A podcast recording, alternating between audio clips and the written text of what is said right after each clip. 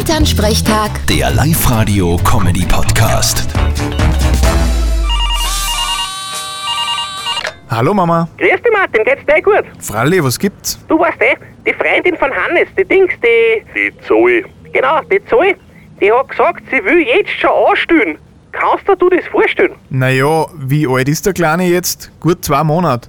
Ich sehe da jetzt nicht das große Problem. Na geh, Martin, das ist ja noch viel zu bald. Normal stillen die Frauen mindestens ein halbes Jahr. Hat's einen Grund gesagt, warum sie jetzt schon abstillen will? Ja, sie hat gemeint, sie hat Angst um die Form von ihrem Busen, dass er zlätschert wird, wenn's recht lang stillt. Gut, das ist ein Argument. Ja, fänd ich auch. Mami, wie lange hast du eigentlich gestellt? Na fast ein Jahr, bei alle zwei Buben. Ja, das könnte hinkommen, wenn ich mir das so anschaue. Wie meinst du denn das? Ah, Nix. Mama, tu dich nicht an weh.